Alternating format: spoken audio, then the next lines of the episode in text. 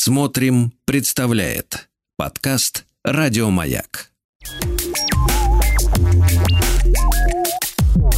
Метаэфир. Поменялся джингл, и мы видим новые земли. С вами Артем Новиченков и Владислав Тимкин. И эти три часа ближайшие три часа мы будем говорить о том, что нас окружает, о мясе жизни, я бы так сказал. О том, о... что и как мы познаем. Да, или потребляем. А, мы будем говорить о науке, о культуре, о медиа, о соцсетях и даже о животных. Да. Да. Да, и хотелось бы начать этот блог с часа, посвященного новостям. И ты можешь это сделать. Да, а, хочется поговорить о новостях, потому что, мне кажется, сейчас, вот в этот наш век э, наладонных устройств, как они назывались, когда я учился в старших классах школы, э, это главный наш портал в мир – да, слухи, конечно, остаются, но они стали очень локальными, да, на уровне офиса или семьи, да, или дружеских слух, компаний. Иногда слухи сильнее новостей. Иногда слухи То сильнее новостей. Вот эта мощь. А телевизор для очень многих э, миллионов людей э, стал не главным э, окном в мир, mm да, а, то, что называется повесткой, теперь доходит к ним через их более персональные потоки, да, из больших рек, которые власти советские поворачивали, ага. да, пытаясь изменить ландшафт окружающего их мира, а все это превратилось в ручейки, в отдельные растительные канальчики, которые каждый из нас получает в своем телефоне, а, на своем компьютере, и появляются такие эффекты, которые раньше были непредставимы, типа fake news. Угу. А, тогда это был просто обман, да, сейчас это fake news. Или сейчас это пузырь информационный, внутри которого, я считаю, а, внутри которого я не вижу никакого другого мира, а, кроме того, что я считаю нормой, да. И, соответственно, каждый выход наш за пределы того или иного информационного потока, в который мы по жизни погружены, а зачастую оборачивается шоком. Ага. Да, шоком, неверием, а, невозможностью представить, что это реально. Я видел э, статистику запросов в Гугле э, за 2022 год, именно информационные запросы, связанные с теми или иными новостями по всему миру, и оказывается, что там из вот 12 месяцев а, в России там более-менее нас затрагивали там два или три информационных повода, да, а какие-то другие вещи, типа выборах в других странах, а, катастрофы, те или иные антропогенные или естественные э, проходит просто мимо нас, и мы не понимаем, о чем люди пишут в Твиттере, да, угу, чем живут с газеты в тройку новостных запросов, э, главных новостных запросов 22 года вошли кончина королевы Великобритании Елиза, Елизаветы II и результаты выборов в странах мира. Чуть меньше пользователи интересовались выигрышными комбинациями в лотереях и оспой обезьян. Вот. Еще я знаю, что в топ-5, по-моему, новостей этого года в мире, да, по запросам в Гугле был э, какой-то финальный, что ли, матч по крикету по-моему, между Англией и Индией. Могу Скандал ошибаться. с Джонни Деппом. Скандал с Джонни Деппом, да, кто про такое вообще вспомнит. Угу. А, ну, то есть... То есть э, удивительно Мы еще... живем на своем плоту. Ага. Да, каждый из нас. Хотя, казалось бы, никогда не было такого глобального мира, глобализированного и связанного, как сейчас. О, ты сказал слово «плато», я вспомнил слово «плато», когда впервые встретил его в своей жизни. Это был роман «Затерянный мир». Конан Дойля, когда они вдруг находят э, земли, куда не ступала нога человека, а там замерло время. Там, кажется, динозавры были. Я очень давно читал. Были, были. Вот на этом плато. Я сказал на плоту, но мы в то же время и на плато. Да? Мы этими новостями, казалось, э, прорубаем окно в мир, но на самом деле э, мы остаемся в собственном мире и, и, и ограждаемся этими новостями от этого. Да, мира. и мы в каком-то смысле оказываемся социально жителями не одной круглой планеты, а множества вот этих плоских плато, а, угу. плата, за краем которого обрыв и незнакомый терра инкогнито, да? Плата за плато. Да. Плата за Платон — это про дальнобойщиков. Да. Строчка, да? Хорошо, да. Которые, надеюсь, нас слушают. Если вы дальнобойщик, напишите нам, пожалуйста. А нельзя за рулем писать. 967 Если вы обедаете. 967 103 5533. И я, знаешь, еще подумал, что если бы э, переснимали ремейк э, фильма а- а- «Окно в Париж», то это был бы телевизор, а не реальное окно. В телевизор бы пролезали и оказывались бы на Монмартре. Давно пора переснять, я считаю, культовый сериал «Дальнобойщики». Да, еще 350 серий. Да. А, Да, значит, э, новость, которая в наш с тобой разговор хорошо укладывается, э, на сайте Нож люди копируют речь собеседника, когда увлечены общением, пишет Science Alert. Э, значит, добровольцев разделили на пары и попросили выполнить два задания. Вначале партнеры, сидя в разных комнатах, должны были помочь друг другу перемещаться в игре Майнкрафт. Затем один участник должен был прочитать слова на своем экране, а другой найти похожие на своем. Второе задание было менее увлекательным. Оказалось, чем интереснее партнерам было решать задачу, тем больше сходства появлялось в их речи. Например, у собеседников менялся лексикон, синтаксис и произношение. Это явление называется фонетической конвергенцией. Скорее всего, она усиливает эффективность взаимодействия и уменьшает вероятность быть неправильно понятым. И знаешь, что я заметил? Мгм. Это А, синхронизация такая, да, Да, мне происходит? Алина рассказала, э, она же у меня э, гончар, керамист, она рассказала, что вот недавно прочитала исследование о том, что э, ученые доказали, что значит, посуда, на которой лежит еда, влияет на восприятие еды. Да, и Да. цвет, и фактура, и Да, форма. но важно тут что? Что ученые это доказали. То есть, мне кажется, это было самоочевидным, но пока ты это не докажешь, это не является самоочевидным. То есть, э, согласись, для нас было очевидным, что мы Да. копируем речь собеседника, Да. и чтобы ему больше нравиться, и чтобы быть лучше понятым, и просто зеркальные да, нейроны работают. Мы это как бы и так знаем, но пока ученые не докажут. И мне кажется, что большая часть научных исследований они э, Ну, а гипотезы. Они да? наблюдают за миром и, делают гипотезы. Да, и а пытаются почему люди так себя ведут? гипотезу. Да, да, да. И получается, что э, такая наука, Она всегда следует за реальностью. да, она следует за реальностью, но она эту реальность не открывает, а она ее доказывает. Да, Понимаешь? да. А хочется, конечно, что-то новенького, чего-то новенького. Понимаешь, что я говорю? А, да, я вот читаю другую новость. Тебе бы она понравилась, Мгм. если бы она касалась тебя. Что в Испании табачные компании обяжут оплачивать счета за уборку миллионов окурков. Это один из главных ам, источников загрязнения в А, городах. окурки? Окурки, да. Но в Испании очень много людей курят. И вот э, будут, значит, платить по 20 центов за штуку. То есть это, это- это как ворон раньше. Как знаешь? ворон учили, да, подбирать окурки. Ага. Видимо, в Испании решили людей научить. Или И как в будут Советском специальные- Союзе кошек э, истребляли и тоже там... За шкурки платили. Ну, Вот, и будут, видимо, специальные автоматы, куда ты приносишь эти окурочки. это отличная идея. Да. То есть ты такой куришь, подходит тебе человек, говорит, слушай, дай мне. Дай бычок. Да, как банку. Ты- Мгм. Ты, допил уже? Мгм. Это хорошо. Это хорошо. А, Еще одна новость. Робот-адвокат впервые будет защищать клиента в суде. Конечно, вряд ли нам с тобой хотелось бы в суд, но ты бы согласился на услуги робота-адвоката? Ох, это хороший вопрос. И тут есть же, как, насколько я знаю, как минимум две системы права. Мгм. Да, прецедентная и второе, Мгм. да, которое Ну, что, каждый отдельный случай разбирает м, как с нового листа, с чистого. И если у тебя прецедентное право, то, конечно, а, роботы просто увеличат скорость принятия решений, уменьшат процент ошибок, потому что, ну, они по принципу базы данных работают. Я, продолжая новость эту, вспомнил другую, что в Китае уже работают э, электронные судьи, да, которые, ну, в Китае огромное количество Да. судебных Ну, разбирательств. потому что и огромное просто- количество людей, да. как минимум. Естественно. И я подумал, что если адвокат будет роботом, судья будет роботом, то эта вся система, она уйдет вообще в виртуальное пространство. Да, и, тебе будет поэтому- просто решение присылаться. Да, я вспоминал сегодня роман э, «Замок», но можно вспомнить еще роман «Процесс» э, Франца Кавки, где э, герою приходят два неизвестных человека и говорят, вы осуждены. Ну так э, уже не будет никаких людей, просто ты будешь сидеть утром за столом и уже тебе там, на протяжении пяти минут придет сначала уведомление о том, что э, против вас подан э, иск, а еще через две минуты придет уведомление о том, что вы либо оправданы, либо осуждены, и все без вас. Слушай, но это же уже происходит, ну, это не уголовное дело, это, ну, считай, административные правонарушения, например, автомобильной камеры, которые просто присылают тебе счет за то, что ты превысил скорость. Мгм. Да, как Да. бы вынесено дело все в облако.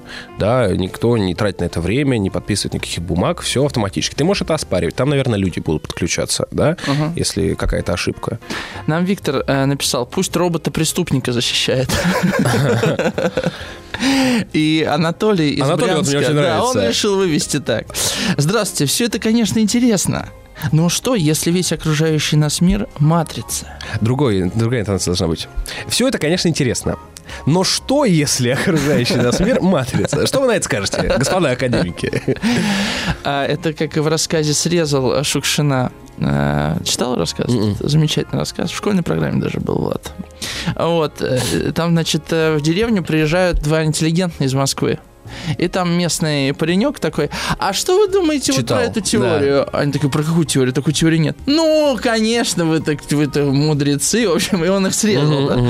Да, Иван э, Вот, замечательно. Нам. Спасибо за этот Э, комментарий. Вторая часть капитализма и шизофрении как раз называется «Тысяча плато». Да. Капитализм, шизофрения, делеза и Гватари – это в, моей- Книга, в моем списке скоро, наде- на этот надеюсь, год. издадут.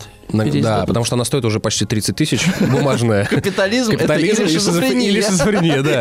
Она стоит 30 тысяч.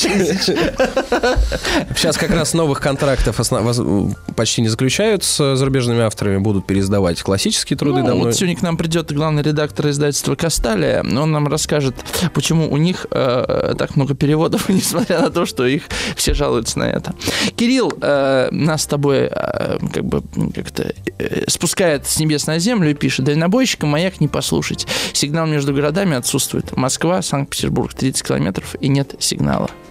Ну, тогда записи. Дорога, дорога. да. А Сергей вот из Чувашской республики пишет дальнобойщики, дальнобойщики. Я таксист. И много нас, маяковцев, таксистов. Классно, Сергей, спасибо, вам Спасибо, большое за да. комментарий.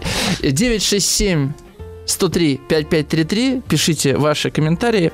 Вот Виктор из Санкт-Петербурга тебе отвечает. Наладонное устройство? Это что? У нас в школе на трудах были налокотники. Срезал. Рюмку туда ставишь, и оп.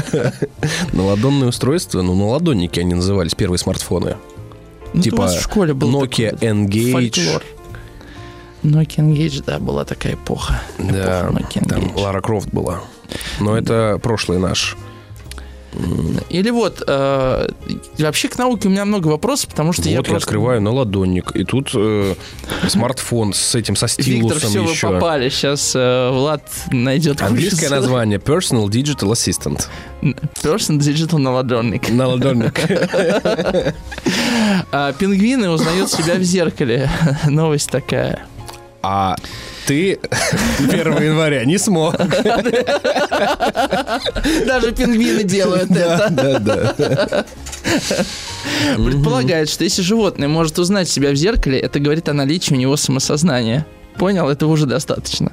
Кстати, вот интересно, То каким... есть, подожди, если я возвращаюсь из похода 20-дневного и не узнаю себя в зеркале, значит, я там в походе оставил свое самосознание. А если я возвращаюсь из катабазиса?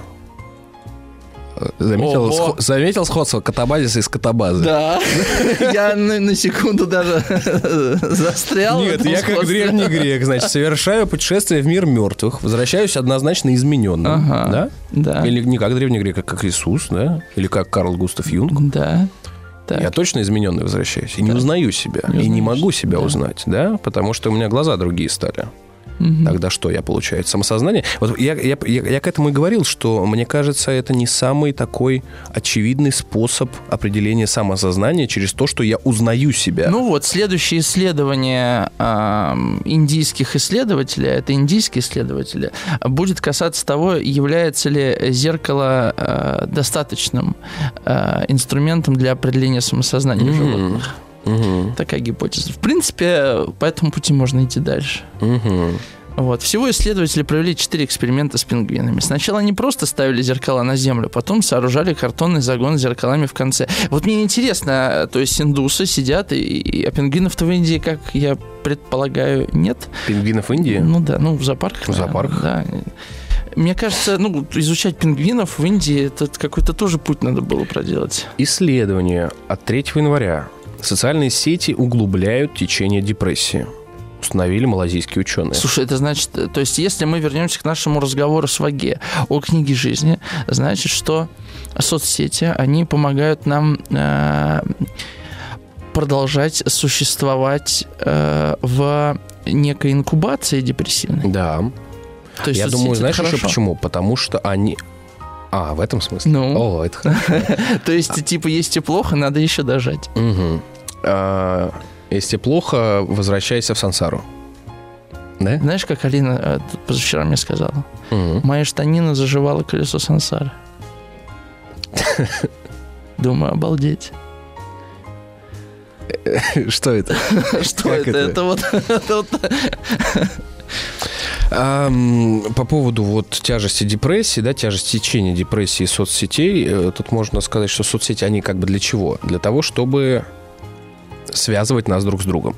Да, чем-то делиться, что-то узнавать. связывать нас в плане соц. Да. А, и при этом они не дают э, прямого живого контакта. Мгм. И мне кажется, что это такая пустая оболочка, это такой а- антиплацебо, что я ам, вроде пообщался с тобой, сообщение мы отправили, но не получил того, ради чего мы общаемся. И, может быть, этим усугубляется. То есть смайлики и эмодзи — это имитация тех эмоций, которые я не могу получить через печатный текст, например. Это как, например, у тебя будет робот-ассистент, когда ты будешь стариком, и у него будут электронные эмоции. Типа, Артем, Ага. вы покушали смайлик, и ты когда-нибудь ему вдаришь. Палкой его ударю, да? Палкой. Хорошо. А Алекс из Салтая пишет нам. Не был Йозеф э, К. еще осужден, когда к нему пришли. Против него только процесс начался. Ну, там сложно, на самом деле, определить, когда был суд произведен над ним. Он, он был, на самом деле, еще при рождении. А, вот тоже мы с Алиной, ну или просто, э, вот просто смотришь какие-нибудь там города есть совершенно невероятные. Там на обрыве каком-нибудь или у- на берегу океана или у кратера вулкана. Ну и вокруг просто невероятный ландшафт, который как-то безусловно влияет на тебя бессознательно, да? А Ты- кто-то рождается в Норильске. А ты видел фотографии, которые я прислал, вот этот испанский город Да, на, вот этот на город, обрыве? да, я его и сейчас вспомнил. Я не помню название только. Вот. А кто-то рождается в Норильске, там другие ландшафты, хотя там я знаю, что под Норильском просто несусветная красота есть, да. То есть все рождаются в разных точках. Кто-то рождается в Москве. Я, Я например, не уверен, что вообще есть некрасивый пейзаж. Да, потому что даже там марсианскими пейзажами или пустынями, или суровыми северными краями люди восхищаются. я Фотогра- понимаю. Я есть про- это про взгляд на Да, это. я согласен, я согласен. Но этот взгляд тоже надо где-то черпать. Да, вот.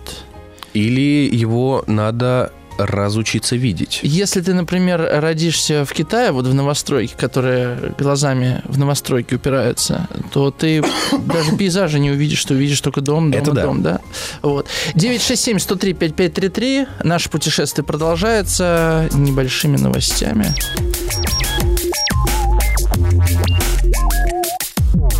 Метаэфир.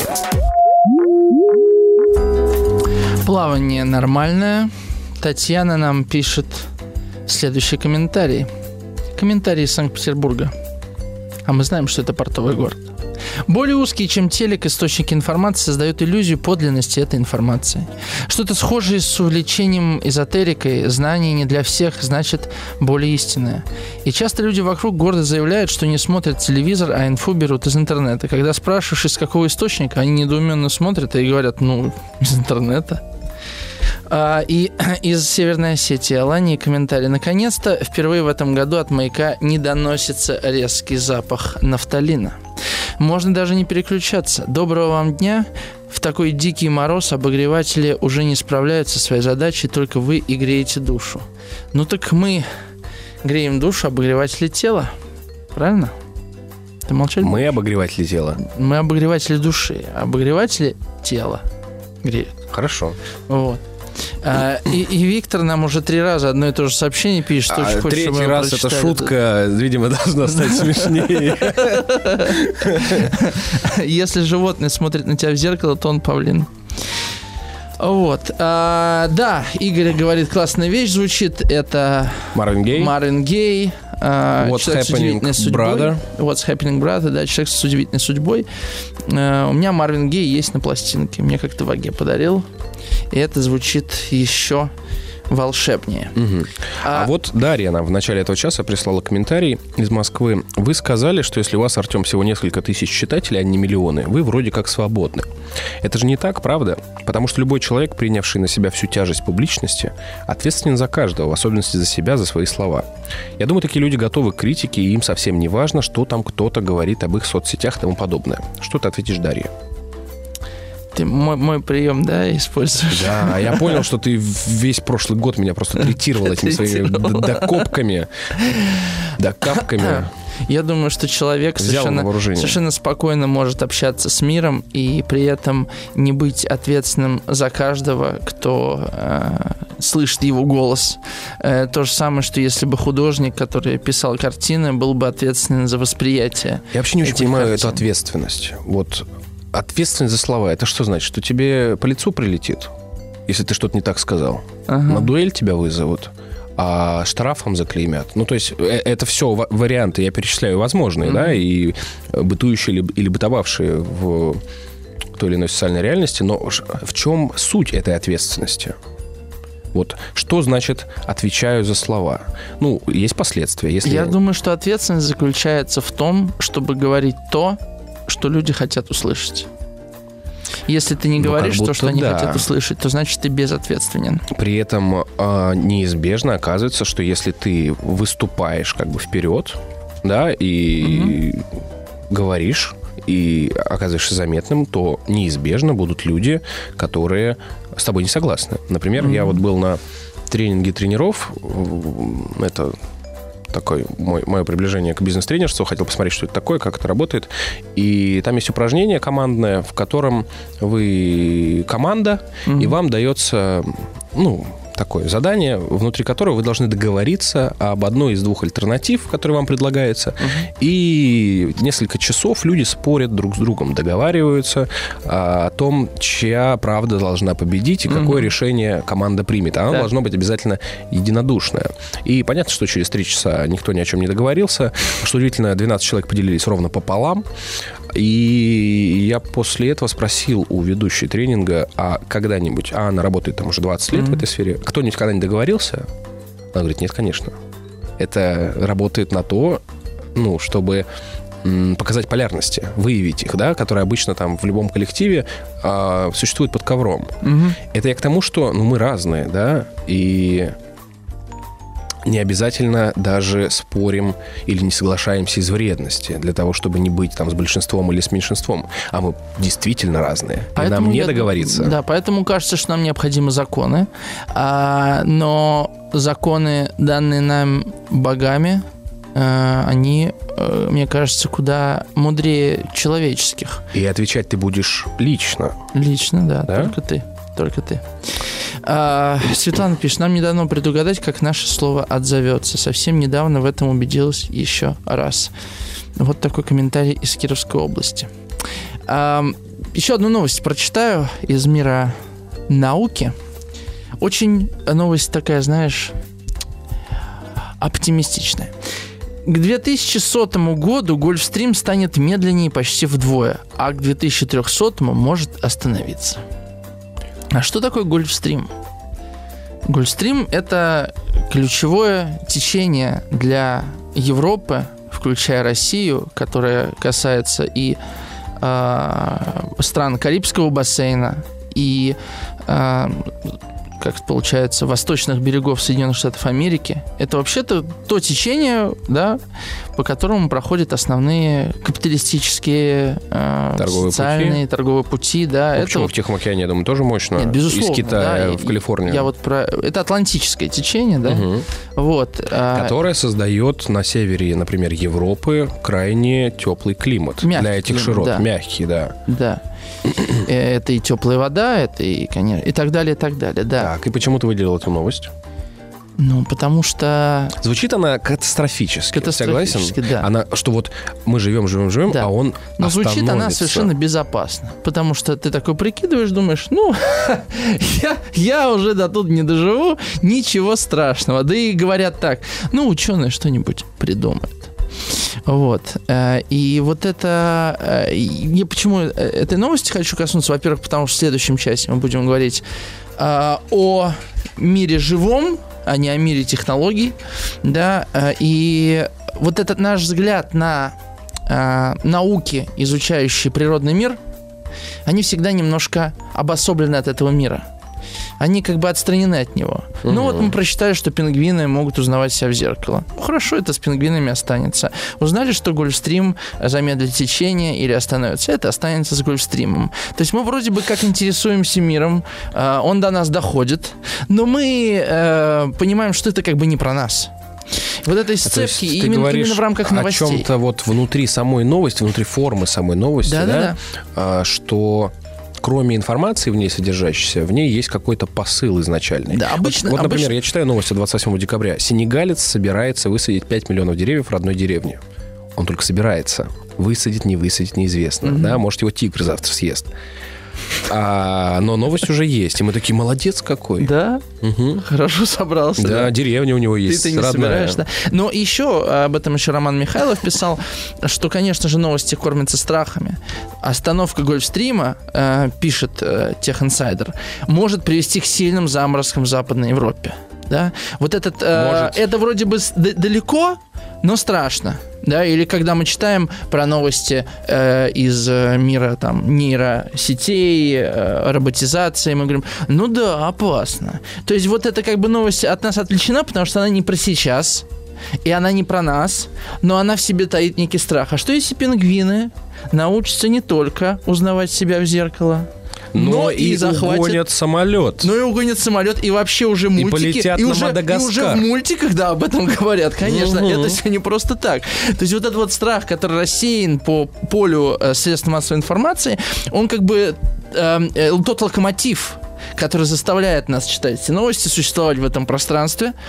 А, и, по, и, то есть, смотри, получается такая дихотомия. С одной стороны, новость от нас отвлечена, с другой стороны, бессознательно пробуждает на страх. И получается, что мы вообще не новости читаем каждый раз. Мы А каждый раз смотрим ужастики. смотрим Читаем ужастики. С- Да, про себя. А мне очень нравилось в подростковом возрасте читать Р.Л. Стайна, который ужастики, серия такая выпускалась Так. в мягкой обложке, и там вот жутики всякие были. А, И это очень же интересно, когда дети просят страшную сказку им рассказать, Да. да? Или Ну, на а- ужастики а почему ходят они подростки. просят э, любимого, э, да, близкого человека прочитать страшную сказку? Потому что он знает, что сейчас рядом с ним он в безопасности.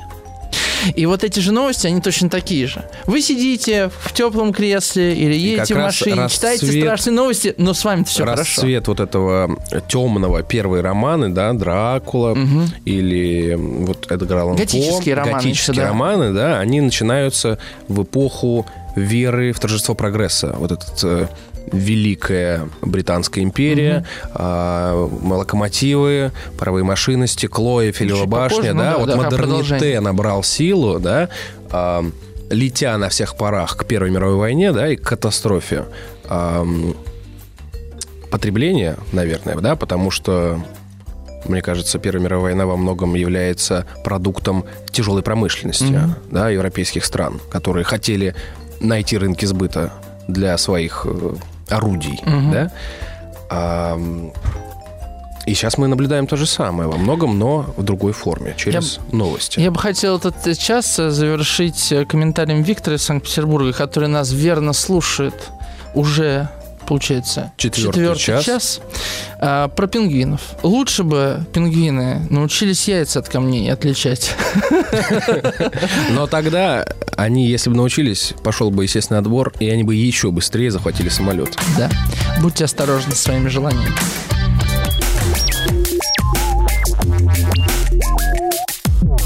Метаэфир.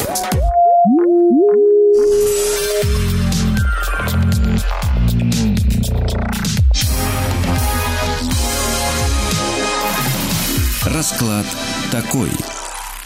Апрель 2023.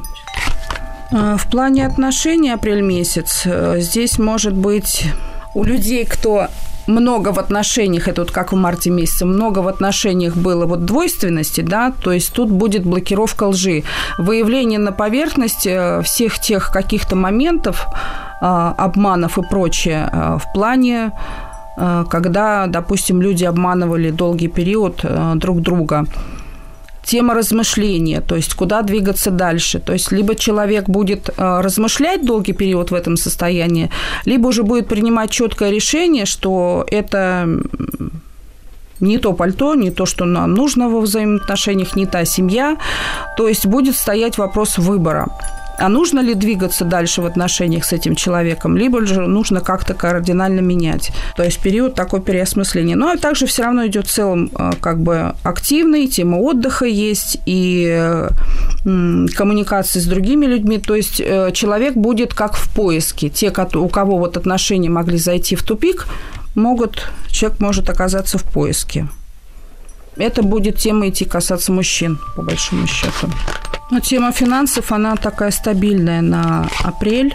Отстаивание своих целей, своих интересов. По финансам она какая-то стабильная. Но, то есть, даже если у вас есть какие-то идеи в плане своих новых, э, новых идей, там, внедрения в бизнес, новых каких-то инноваций, технологий, не нужно всем это как э, рассказывать. То есть, нужно молча двигаться в своем направлении. Займите почему-то, вот совет такой идет, займите позицию наблюдателя, человека, который идет с вами в партнерке. То есть, смотрите, что он делает, на его стратегию, на его действия, чтобы не получить какой-то подвох. А, Стремитесь к знаниям. Здесь, если касаемо финансов, не хватает, допустим, лю- людям, которые как правильно именно деньги приумножить и прочее. Копайте информацию, учитесь. То есть хороший месяц для обучения, чтобы дальше как-то расти. Касаемо апреля месяца и здоровья, здесь больше, конечно, нервная система. Если будет такая стабильность э, по здоровью и э, в целом как бы э, человек может быть движимый такой, то есть активность может быть хорошая, решение проблем прочих, то нервная система будет подшатана. По сути, все дороги открыты, какие-то ключевые движения, то, что нужно реализовать, оно будет реализовываться, но больше нервная система. То есть берегите свои нервы. Совет на апрель. Марина Гречишникова, маг, медиум, таролог, рунолог, гипнолог.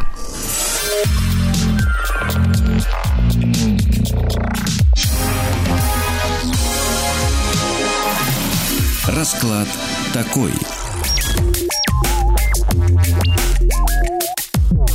Метаэфир. Конфета эфир. Мы продолжаем наше плавание. И сейчас у нас будет гость, зоолог, популяризатор науки Илья Гамаранов. Илья, здравствуйте. Здравствуйте, добрый вечер. Здравствуйте. Илья, скажите, пожалуйста, вот зоология изучает животных, правильно? Правильно. Так. Совершенно верно. Антропология изучает человека. Правильно Да, тоже говорю? верно. Так, где Да. здесь вот э, границу, которую вы проводите? Ой, это очень сложный вопрос. Э, Бинго! Корректнее говорить о биологии, а что означает биология, зоология, ботаника. Мы все придумали, какую-то систему, которой нам удобно жить, э, и считаем, что она ис- истинно верна, хотя, как мы знаем, она регулярно меняется, и кого-то в одно время к животным относили, потом стали считать растениями, и наоборот. И, Кого, человека? Регулярно меняется. Ну, Человек, человек в том числе очень долгое время считался чем-то таким отдельным, Ага. э, совершенно э, необычным, непонятным, но сегодня мы понимаем, что, в общем, один из видов э, таких вот бесхвостых обезьян, э, сухоносых обезьян. Ну, вот, э, да, мы тоже, в принципе, приматы, от этого никуда не денешься, поэтому тоже животные. И вот говорить о том, что антропология, зоология, там, энтомология и так далее, очень много отраслей, но все это, конечно, большая биология, которая изучает э, всех живых существ, которые окружают нас с вами и живут рядом с нами на планете, в том числе и нас с вами тоже. Угу. А вы себя вот как человека рассматриваете, вот вы что за существо, Илья? Вот, ну, вы, ну, я, и понимаете, вопрос в том, что вы изучаете зоологию, да, вы являетесь человеком, и вот эта мысль о том, что я животное, накладывает ли на вашу жизнь какой-то отпечаток? Хочется ли от этого как-то отбрыкиваться да, да, да, или да. наоборот, при, принимаете это в себе? Наоборот, мне кажется, что пока мы себя не отделяем, вот когда мы себя считаем животными среди э, всех живых других существ, то нам это позволяет изучать животных и понимать их гораздо лучше, ну, потому что мы с вами животные, они такие же, и в целом у них такие же законы. Нет оснований предполагать, что мы живем как-то иначе, что нет у нас каких-то, что у нас какие-то другие правила, и на самом деле это очень сильно помогает и в жизни, потому что когда ты смотришь на наше общество, то в целом ты очень много в нем находишь животного, того, что происходило э, у человека 10 тысяч лет назад, 15 тысяч лет назад. Конечно, у нас очень сильно наслоилась культура, но в целом мы по-прежнему такие же животные, и многие э, законы, которые работают с животными, но многие правила, многие э, какие-то биологические процессы, которые работают у животных, работают и у нас с вами. И то же самое у животных. Когда мы изучаем животных, не нужно превозносить себя. Я вот такой умный, я вот такой прекрасный. У меня есть любимая фраза Франца де Вале. Это такой э, этолог очень известный, который много посвятил своей жизни изучению интеллекта животных. Он всегда говорил, достаточно ли мы умны, чтобы судить об интеллекте животных. Uh-huh. Ну и как бы это, это фраза, которая говорит, надо ли нам себя отделять. То есть действительно очень часто и очень долго в биологии был антропоморфизм, мы всех мерили по себе. А сегодня мы понимаем, что мы одни из, которые немножко приспособились к жизни в другой среде, в других условиях, изменили ее очень сильно, но по-прежнему относим себя к царству животных, безусловно. Хорошо, тогда вот такой вопрос. Смотрите, эм, ну, я вот, Влад мне дал книжку э, Айзли Э, такой, Лорен Айзли. Лорен Айзли, да. Угу. И он описывает, это книга каких 60-х годов 20 да. века, если не ошибаюсь, да. Он э, довольно подробно описывает, как воспринимался человек э, во времена Дарвина и чуть позже, да, что человека действительно хотели рассматривать как особый, особенный такой вид, ну, пусть и животного, но особенного животного, да. А можете сказать, когда произошел этот поворот в сторону того, чтобы признать человека животным, и более того, и чернокожих людей, и, то есть не европеоидов, да, признать тоже людьми, когда произошел поворот, и что... Э, и почему? И почему он произошел, то есть почему мы, как европейцы, согласились на то, чтобы называться животными, а не кем-то особенным? Ну, надо сказать, что мы до сих пор не все согласились, и сейчас, я думаю, будет много слушателей, которые будут считать совершенно иначе и говорить, что мы-то люди отдельные. А вы согласились, я часто спорах такие, на лекциях на своих людей. Я, безусловно, конечно, согласился. И наблюдая... Самый хороший пример – это понаблюдать за человеком и за детьми, и за взрослыми в зоопарке около вольера с орангутанами или шимпанзе, или с гориллами, когда люди корчат рожу перед гориллой, показывают им телефоны и начинают с ними, в общем, вести себя, как э, вели бы себя перед зеркалом, когда их никто не видит. И в этот момент ты понимаешь, что в целом горилла, которая с другой стороны, она, во-первых, ведет себя спокойнее, а во-вторых, э, Э, никаких отличий нет. То есть они действительно вот абсолютно похожи, особенно маленькие дети. Но, конечно, рассвет, вот если мы будем говорить о э, научном знании, то это начало 20 века, это первые знания о том, как вообще развивается интеллект у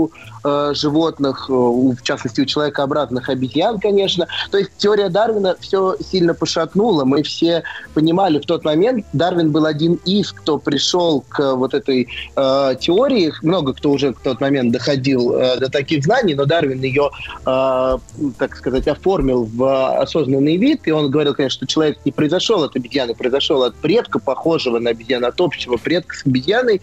Это 19 век, ну и начало 20-го. Тут, э, в общем, очень хочется вспомнить наших исследователей. Есть э, Ладыгина Коц, это жена основателя Дарвиновского музея в Москве, и она сделала монументальный труд, который называется «Дитя шимпанзе, дитя человека». У нее родился ее сын, и в этот же момент она завела шимпанзе. И они сравнивали развитие детеныша шимпанзе и детеныша ребенка, э, нашего человеческого ребенка, и, в общем, поняли, что отличия не такие большие, действительно, до трех лет они э, развиваются абсолютно идентично. После этого в середине уже 20 века появилось множество экспериментов по обучению животных языку, э, и когда поняли, что шимпанзе, попугаи и прочие э, умные э, животные, у которых интеллект развит очень сильно, э, умеют осваивать речь, умеют учить другой язык. Э, они не обязательно говорят на английском, как мы с вами, там, на русском, на английском, в другом языке. Они могут использовать язык жестов или язык лексиграмм, картинок. Э, когда поняли, что, в общем, с животными можно общаться так же, как мы общаемся с маленькими детьми, тут, конечно, уже границы истерлась очень сильно. Ну и вот это вот это основное время, это середина 20 века, когда действительно мы стали проводить э, эксперименты по изучению интеллекта Мгм. животных. То есть... Но э, для того, чтобы проводить эти эксперименты, уже должна быть изменившаяся парадигма в голове исследователей, Да. ставящих перед собой задачу найти сходство. То есть гипотеза, да, должна появиться, что человек на самом деле э, родственник животного, условно. Ну, открытие в целом делают люди, которые открыты миру, готовы смотреть чуть э, дальше, чем смотрят все вокруг. И, э, конечно, это, ну, э, у людей эта парадигма развивалась еще с 19 века, и великие исследователи в целом понимали, что человек уж очень похож на обезьяну, тут никуда не денешься. Но, да, вот для того, чтобы проводить эксперименты, потребовалось еще там несколько десятилетий, и вот тогда появились, да, открытые миру люди, которые научились учились хоть как-то проводить эксперимент. Попытались это сделать, и, конечно, сначала было очень много неудачных попыток. Мы тоже знаем, как обезьян пытались научить просто разговаривать. То есть э, брали орангутана и пытались с ним разговаривать на английском. Очень долго, это, конечно, все американоязычные исследователи, они пытались долго разговаривать э, с животным и понимали, что он не говорит. И говорили, в общем, не способны к разговору. Вот. Но только потом мы заглянули еще и в анатомию, поняли, что голосовые связки не так работают, губы не так работают. Поняли, что, в общем, языку э, нашему привычному нам учить бесполезно, зато можно попробовать языку глухонемых. То есть вот тут уж, конечно, такой долгий путь экспериментов, ну и главное открытости миру. Но на этом надо много времени. Мгм. А у меня вот такой вопрос, Илья. Скажите, пожалуйста, не кажется ли вам, что во многом источником вот этой радости, что ли, задора, с которым мы находим э, сходство между человеком и а, обезьянами, ам, является неким таким щелчком по носу эстеблишменту, который в своей гордыне, особенно в XIX веке, как будто вот преисполняется, при этом все мы там читали литературу знаем, насколько может быть грязна изнанка этого высшего общества, да, ни за что не признающее сходство человека с обезьяной. Тут же подходят аргументы про происхождение от Бога, да, создание, вот про потомков Адама и Евы нам пишут в комментариях. Вот как... Вот гордыню мне хочется здесь поисследовать в этом ракурсе. Что вы думаете по этому поводу? А, Ну, а, надо сказать, что, наверное, люди, которые добились очень многого, они в целом довольно закостенелые, потому что они добились благодаря тому, какие они есть, и очень сложно быть открытым миром, если ты вот, ну, ты добился всего, ты знаешь, как все правильно, и в целом наше общество очень, ну и до сих пор, наверное, и тогда было э, живущее в парадигмах. Ну, конечно, большую роль в то время очень сильно играла религия, и ее ни в коем случае нельзя забывать. Религия все-таки, во-первых, нам позволила очень э, много узнать о себе, очень много узнать в науке, но, тем не менее, очень долго сдерживала все это. Ну, и традиционное общество, в том числе и истеблишмент, очень долго, ну, и в современном мире тоже мы знаем примеры во многих обществах, э, высшие э, чины придерживаются таких традиционных ценностей, придерживаются э, религии, но это не значит, что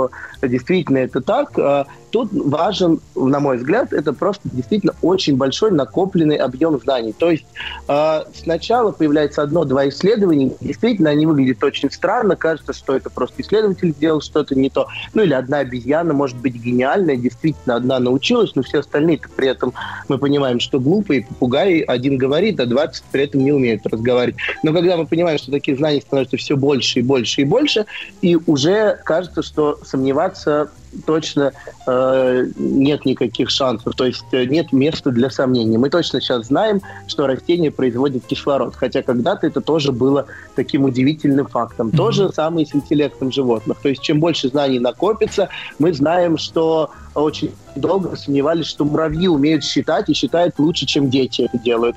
И в 60-е годы эти исследования не признавались. А сегодня мы точно в этом уверены, и это сделали наши российские исследователи, доказали о том, что муравьи умеют считать.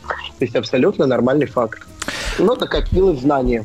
А, Илья, я бы хотел провести какую-то вот такую связку между наукой и жизнью. И можете сказать, чему лично вы научились э, у животных, изучая животных? Потому что, ну, муравьи умеют считать. Хорошо. Ну, то есть для науки, возможно, это важно, да, но вот мне что считают, что не считают, одно и то же, да. А вот э, чему мы можем поучиться у животных? Или что может отразиться, да, наше в животном мире? А, ну, во-первых, мы можем считать себя не такими исключительными. Это Допустим, тоже я важно. уже понял это. Какой следующий этап? Следующий этап мы можем научиться, допустим, решать какие-то жизненные ситуации, которые у нас возникают, обратившись к опыту животных. Так. И, опять же, зная нашу с вами биологию. Вот мы, допустим, с вами человекообразные обезьяны, и мы знаем, что мы всегда жили в довольно агрессивном обществе. У нас были э, патриархальное общество, крупные самцы, которые играли важную роль, угу. э, доминируя над всем остальным. Любой конфликт, так или иначе, в нашем обществе в древности решался при помощи агрессии. Сегодня мы можем посмотреть на шимпанзе, которые решают эту ситуацию также. Они очень агрессивные, у них крупные зубы, они все время конфликтуют друг с другом. Но при этом мы знаем, что есть другие, бонобо, э, человекообразные, тоже шимпанзе, один из видов шимпанзе, карликовые шимпанзе, они решают все конфликты по-другому. Они их решают любовным путем. Они обнимаются, они целуются, они вступают в половые контакты в любую непонятной ситуации. То mm-hmm. есть другой тип решения, решения конфликтов. И в целом, понаблюдав за животными, мы Можно понять, кто придумать... ближе к бонобо, а кто ближе к шимпанзе, да?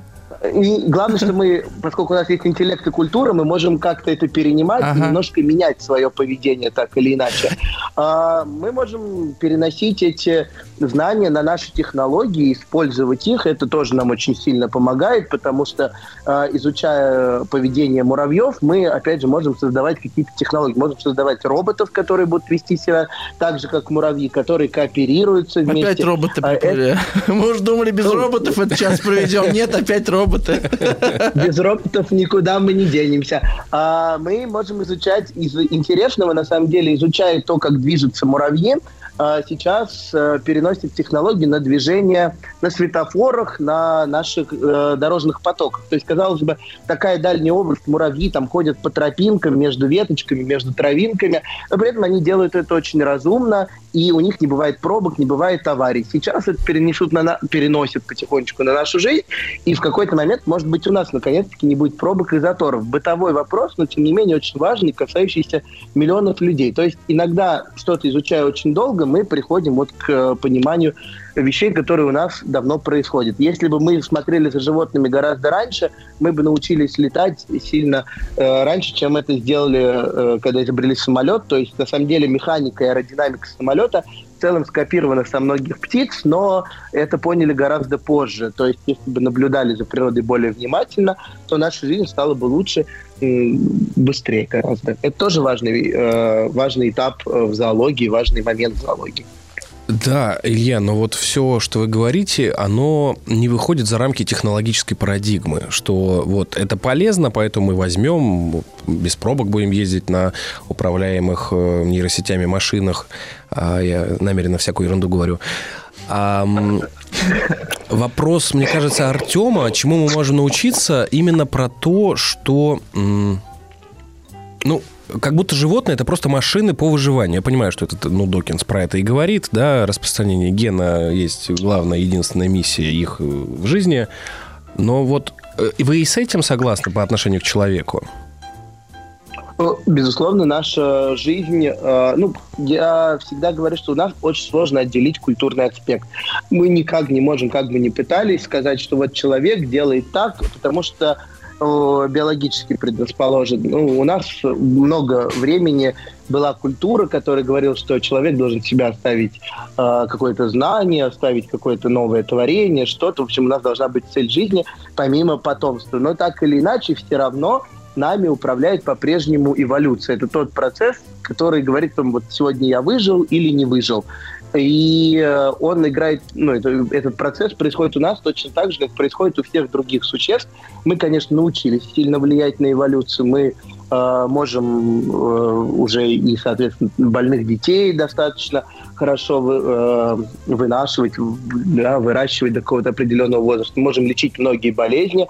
Это немножко замедлило, немножко сдвинуло эволюцию в другое место, но, тем не менее, все равно э, у кого-то гены лучше выживают, у кого-то хуже, и у нас по-прежнему происходит естественный отбор, просто он идет немножечко иначе, чем шел там 10 тысяч лет назад, 15 тысяч лет назад. Но, в принципе, все то же самое. Конечно, мы также наиболее приспособленный все равно выживать. Наиболее приспособленный в нынешних наших наших условиях э, самый выживаемый, так же, как у любого другого животного. Илья, мы сейчас э, прервемся на небольшую паузу, наш метаэфир продолжится, а вы э, пишите ваши вопросы 967-103-5533, у нас в гостях Илья Гамаранов, зоолог. Метаэфир. Илья, Илья, слышите меня? Да. А вот скажите мне, с точки зрения зоологии, вы чебурашку бы да. как э, характеризовали? Что это за существо? К какому отряду, подотряду отнесли бы? Чувствую замешательство Наверное, какое-то. какой-то свой собственный должен был быть. А что, коал там рядом нет? Ну, безусловно, он близок, близок близок к приматам, но ага. очень, очень странный примат, конечно. Ну, может быть, действительно какой-то необычный примат с крупными глазами, явно ночной, судя по размеру ушей, и явно угу. живущий в пустынном климате с таким размером ушей. Ну да, наверное, какой-то примат очень умный, и главное, что умеющий разговаривать. То есть, да, если, вы, если вы климат определили, может, регион какой-то а это же и в мультике показано, что он прибыл в ящике с апельсинами из Марокко, а как раз пустынный климат подходит, э, Илья? Вот, да. А то есть в Марокко да, есть приматы, да, какие-то? Больш... В Марокко не, не знаю, может быть, там артышки есть, если честно, не помню.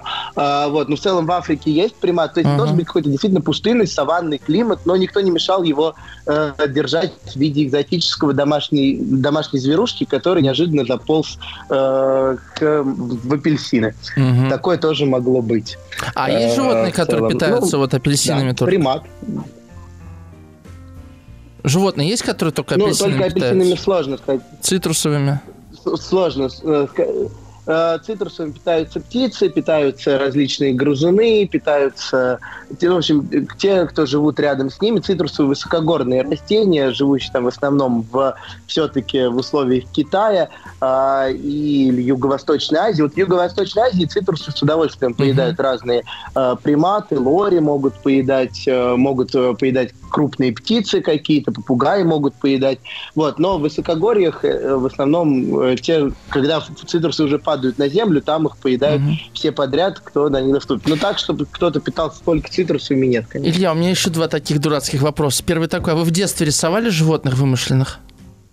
Да, безусловно, рисовал и до сих пор люблю это делать с учениками со своими. А, рисуете вымышленных животных, да?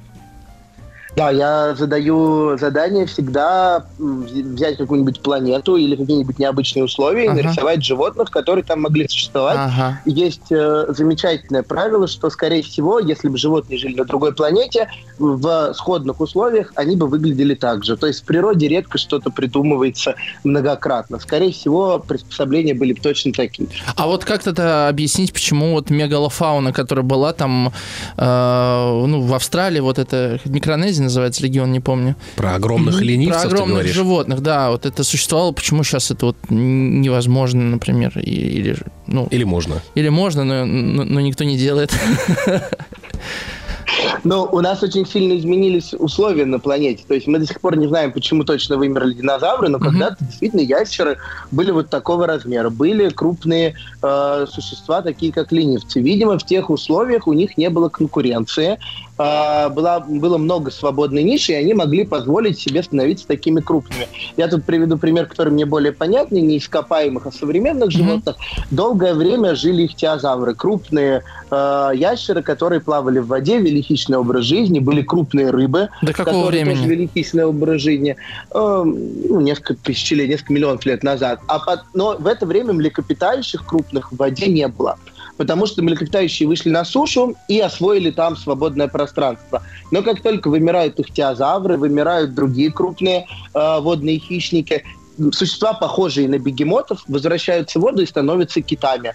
И мы сейчас наблюдаем э, гигантских млекопитающих, плавающих в море. Мгм. То есть освободилась ниша, ее заняли крупные существа. А, у нас сейчас на нашей планете нет таких доступных ниш, чтобы появились такие крупные существа, и главное, чтобы им было достаточно питания. У нас есть хищники, которые их поедают. Вот. Но крупных хищников климат изменился, люди их переубивали. Мгм. Мы знаем, что в целом мамонтов, скорее всего, переубивали люди. То есть крупных, большую добычу и опасных, и в том числе и вкусных, могли переубивать люди. То есть просто меняются условия, и маленьким в целом быть, конечно, более удобно, потому что ты всегда где-нибудь спрячешься и переживешь э, любой катаклизм. Поэтому самые древние существа из ныне живущих в целом очень маленькие. Это либо древние насекомые, либо древние ракообразные. Все катаклизмы они пережили в тех местах, где ничего не менялось на протяжении миллионов лет. И еще дурацкий вопрос. Э, Вот я в последнее время про, про драконов читаю. Вот с, с точки зрения зоологии д- драконы могут существовать, ну, чисто технически? Чисто технически, мне кажется, огонь никто не может извергать. Никто не может. рта. А если без огня э, просто летающие змеи? Ну так, Ну, динозавры же летающие были. рептилии. Были летающие рептилии. Сейчас есть э, ящерицы, у которых есть э, перепонки э, Ага. на груди. Какого Это размера они? Летающие. 12-15 сантиметров. Небольшие ящерицы, Мгм. живущие в Индии, в Юго-Восточной Азии, они перелетают с дерева на дерево, планируют. В целом, чем не драконы. Ага. Вот. Ну, есть ящерицы, у которых, которые бегают по воде, у которых есть гигантские воротники, просто кожные выросты, которыми они, они отпугивают э, врагов или устраивают брачные игры. В целом, тоже такой прообраз дракона. Все существа, что есть в мифологии, так или иначе существуют у нас, просто люди им приписывают что-то новое или добавляют какие-то черты. Если мы посмотрим на, на инопланетян, то в целом большинство из них в мультиках нарисованы либо с детенышей сов, либо с э, добавлены черты насекомых, глаза Ага. каких-то богомолов, лапы богомолов. То есть это просто такое вот Ага. компилятивное то, что на нас производит ужас, если оно станет неожиданно двухметровым. И еще можно один дурацкий вопрос. Последний, Влад, извини. Э, Мне не хватит времени на дурацкие вопросы, Артем. Последний задам, Илья. А вот э, если возьмем э, ми- мифических существ, будь то кентавры, единороги, э, сфинксы и так далее, какие, на ваш взгляд, из этих существ э, реально могли бы существовать э, вот, вот эти вот страны с, э, э, как это, Человек с одной большой ногой. не обязательно человекообразные, да, но где сращиваются там и лапы, и лапы льва, и крылья орла. Вот какие вот похожие, может быть, есть или были, жили на планете у нас существа? У нас есть утконос. Вот это типа утконос, это странный персонаж, да? Вот, Вот. например, утконос действительно удивительное существо, а, которое вообще не похоже ни на что, почему-то вот получилось так. Ну, мы знаем, в принципе, как, э, почему получилось, потому что таким клювом удобно добывать добычу, э, д- фильтровать грунт, как и утка. Утконос делает то же самое в Австралии, там просто нет уток. Слушайте, ну А, по этой ну, логике у людей хвост мог остаться, потому что удобная штука, еще третья рука и пиво держать, когда, например, играешь в PlayStation. Ну, грубо говоря, то есть в целом очень удобная штука, хвост, но мы начали ходить на двух ногах и бегать э, на двух ногах. Хвост бы ломался и цеплялся за все, что э, нам мешало. Не зря охотничьим собакам отрубают хвост, чтобы он был короткий. Они его часто ломают. А вы понимаете, что любой переломленный орган, он приносит э, э, травму, повреждения, абсцессы и так далее. То есть mm-hmm. он исчез э, по определенным причинам. Также почему мы стали ходить на двух ногах, при этом испытываем кучу проблем, например, с родами, потому что таз стал очень маленький, и рожать женщине очень тяжело. Это жертва, за, ну, зато мы научились ходить на двух ногах. Это замечательное приспособление. Единорог в целом, наверное, мог существовать, то есть сложно ну, мы можем себе представить, что э, лошадь стала неожиданно с рогами. Ну, просто мы знаем коз, баранов с рогами. Оленей. Ну, в принципе, а у нас есть оленей, животные, да. у кого один рог? Нарвал. А, есть нарвал, нарвал да, но у него не рог, у него вырастает зуб один. Это тоже очень странное явление, потому что один из резцов становится вот таким вот длинным. Челюсть становится асимметричной. А какая функция у него? Пор... Никто не знает до сих пор. Предполагают, что это самцы. Мясо насаживать и жарить друг другом, лед пробивать. Никто не знает. Ну, Никто вот так знает. получилось. Ага. Видимо, кому, им друг другу нравится. А, это тоже бывает такое объяснение. Просто, Просто нравится? Самцы и самки Просто нравится, да. Ну, а, ну как рисунок, рост, да, вот. Самке ага. нравится, да. А, То или... есть просто да. это э, потомство, этот самец давал больше потомства, да. Илья, теперь да, да. мои дурацкие вопросы. Он у меня пока только один. А, мы раз говорим про большую фауну этой планеты. Скажите, а существуют ли ограничения, например, в размерах тела. Вот я знаю, что за 20 век очень сильно вырос средний рост человека э, в западных странах, да, особенно там в Голландии. Есть исследования разницы среднего роста у представителей Северной и Южной Кореи. Футболистов сборной Голландии, сборной Аргентины, да? Например, да. И есть ли какие-то границы размером человеческого тела? Вот если представим, что на протяжении там тысячелетий будет прекрасно все с питанием. Ну и не будет проблем с костями, соответственно. Да, да, да. да вот. То есть начнутся действительно проблемы. Первые начнутся с костями и с мышцами, которые не могут держать такой большой вес, такой большой рост. У нас и так, надо сказать, что мышцы шеи гигантские, э, мышцы спины, все, чтобы мы могли вертикально ходить.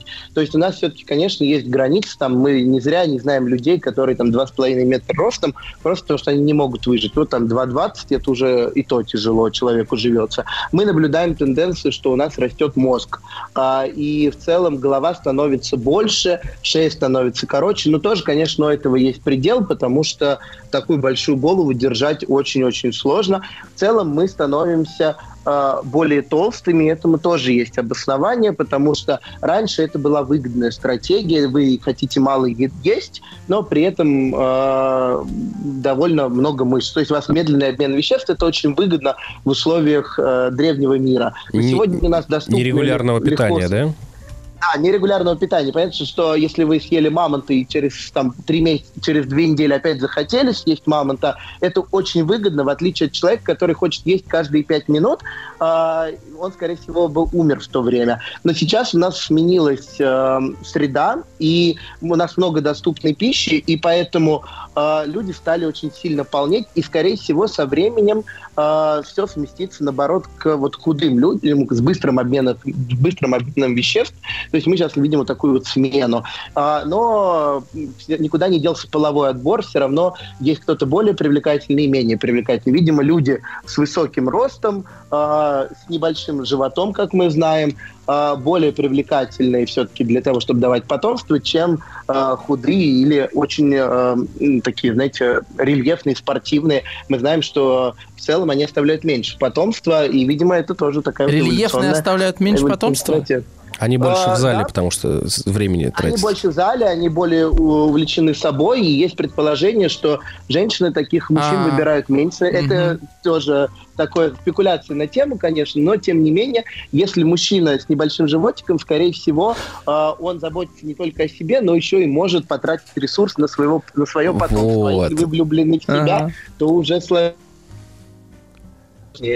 Вот. Так ага. что в целом эволюция никуда не делась, я еще раз скажу. То есть э, вот этот э, момент с рельефом, это момент не культурный, э, среды, да, в которой мы изменяемся как Homo sapiens, а это эволюционный процесс. Ну и культурно, то есть вам нравится, вы, безусловно, э, занимаетесь Нет, нет, нет, я, я, я про то, что да, женщина, про, про выбор женщины.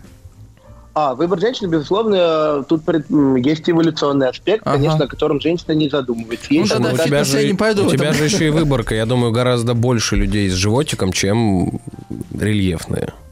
В твоей среде Ну, в просто. целом, в целом, да, но еще они меньше обращают внимание на партнера и так далее. Ну, то есть, в целом, они менее расположены к со- созданию семьи, потому что они больше влюблены в себя. Черты характера, они и влияют на, нашу, на наше тело. Тут, безусловно, от этого тоже никуда не уйдешь. Ну, Илья, с вами Елена согласна из Приморского края. Она говорит, что она как женщина подтверждает ваши слова. Она не Лю, не Лю Качков. Мгм. Да.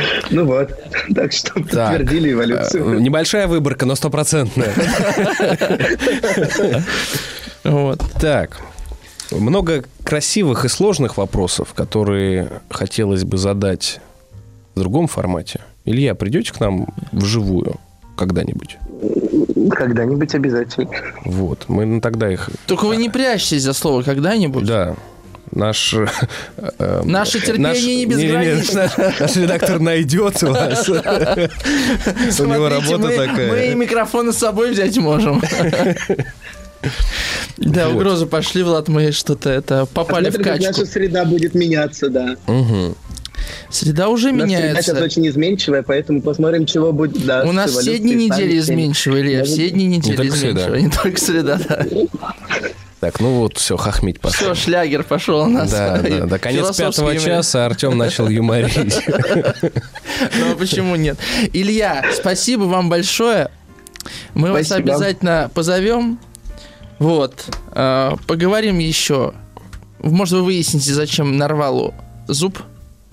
Вот. Будем Я думаю, за это премию надо кому-то да. Да, дать, и- когда кто-то И мы вам найдет. дадим премию свою какую-нибудь, шоколадную медальку. Вот. Спасибо вам большое. У нас, Спасибо в, эф- большое. у нас в эфире был Илья Гамыранов, зоолог, популяризатор науки. Мы с ним говорили о животных и мифических существах, и о человеке. А наше плавание продолжается.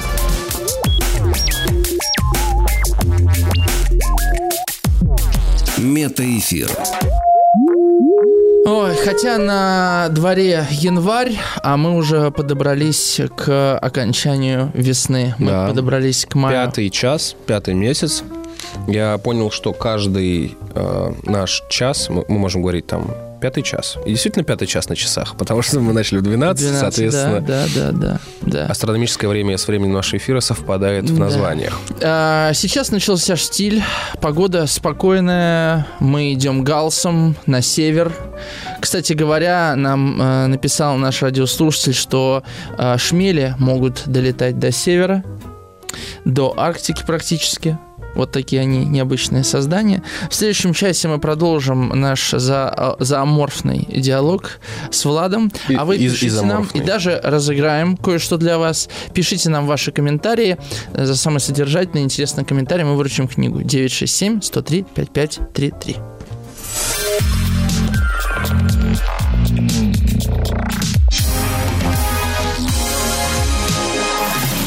Расклад такой. Май 2023. Май месяц хороший для вот именно создания семьи. Здесь будет много браков, свадеб, а, людей, те, которые будут съезжаться вместе жить, то есть объединение ячейки семьи. Когда человек будет уходить от иллюзий и будет принимать э, правильное решение. То есть май месяц почему-то вот больше идет заключение браков и создание но- новой ячейки семьи. Также могут быть э, в касаемо отношений переездов. Люди будут менять место жительства, либо там, где они жили, либо город, либо что-то. То есть смена кардинальная прям вот в плане переездов тоже может быть. У кого-то ремонты, у кого-то что-то связанное с жильем, с ячейкой. То есть какие-то ремонты могут быть. В мае месяце не рекомендуется начинать и открывать новое дело, новый бизнес. Это может не пойти. Вложенные деньги могут быть просто потрачены впустую. Не открывать новое дело. То есть в мае месяце нежелательно. Можно просто просесть, Лучше вложите деньги в обучение, в развитие, в себя, но не в новое дело. То есть это будет э, уход денег в один конец. Лучше их вложите в развитие, либо, допустим, оплатите кому-то развитие финансовое, но не в себя, потому что, ну, имеется в виду, не открытие нового дела, какой-то бизнес, потому что будет сильный подвох. Май месяц в плане здоровья, конечно, нужно будет обратить внимание на своих бабушек, дедушек, то есть пожилых родителях. У них может быть сложность именно пожилого возраста, сложность именно с дыханием и э, система э, воды, лимф, лимфатическая система организма может быть подвержена. То есть по здоровью больше обратить внимание не на себя, а вот именно на пожилых людей. И на, либо на своих каких-то пожилых друзей, но именно пожилые жители. Марина Гречешникова, маг-медиум, таролог, рунолог, гипнолог.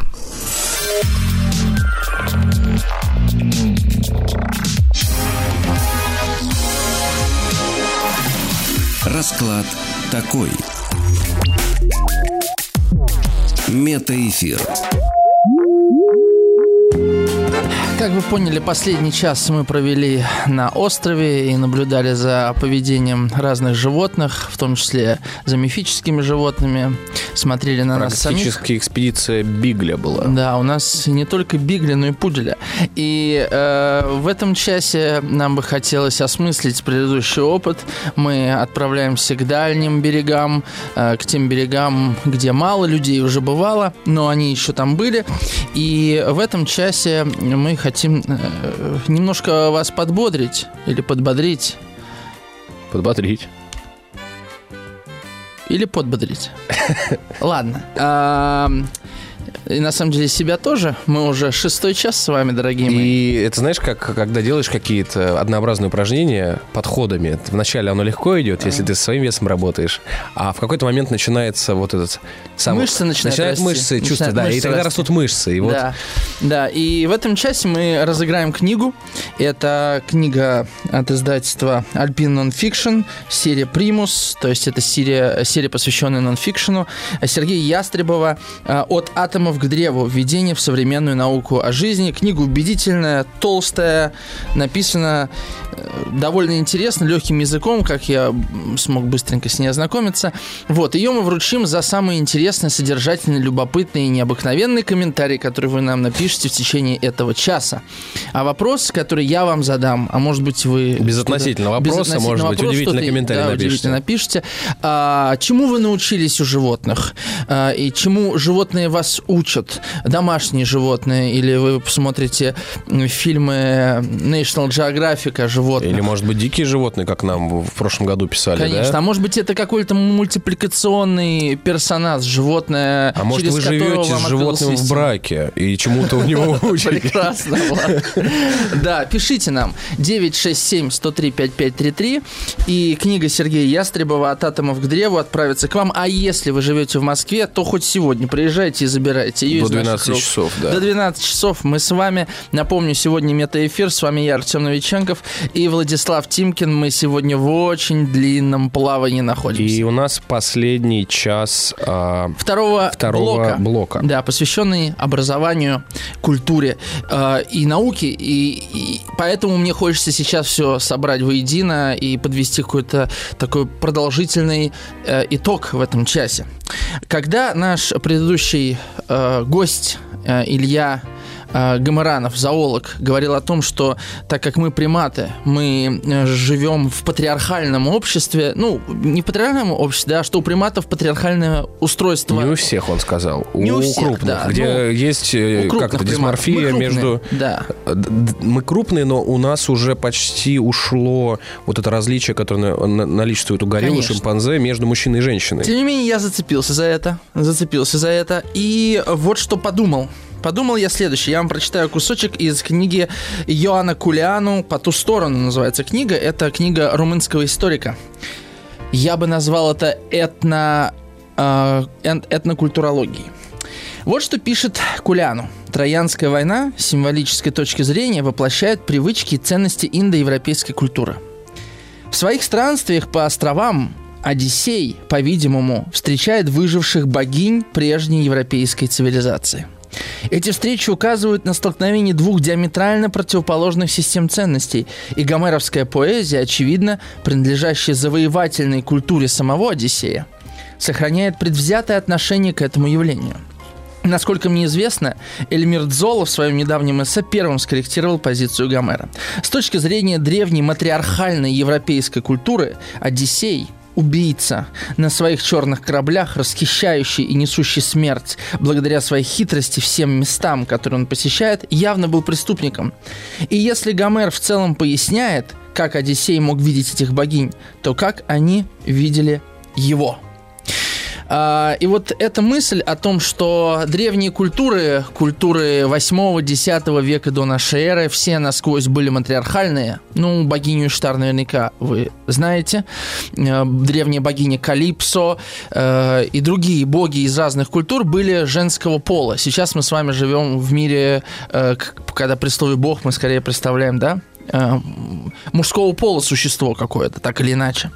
И вот э, у меня родилась такая интересная мысль, мне она кажется интересная, Влад, может быть, скажет, полная фигня, да, о том, что вот это э, наше животное, э, мускулинное, да, э, обезьянье начало сталкивается с культурой в образе женщины что культура и имеет да, в основе своей, в начале своем, матриархальность. Это сохранилось по сей день у романтиков, муза, и вообще музы древнегреческие, они все сплошь были женщинами.